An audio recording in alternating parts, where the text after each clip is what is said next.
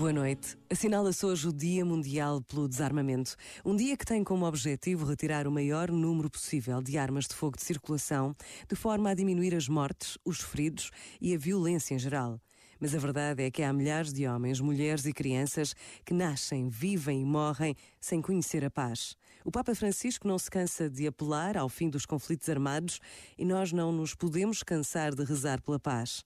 Por vezes, basta a pausa de um minuto para o fazermos. Pensa nisto e boa noite. Este momento está disponível em podcast no site e na app.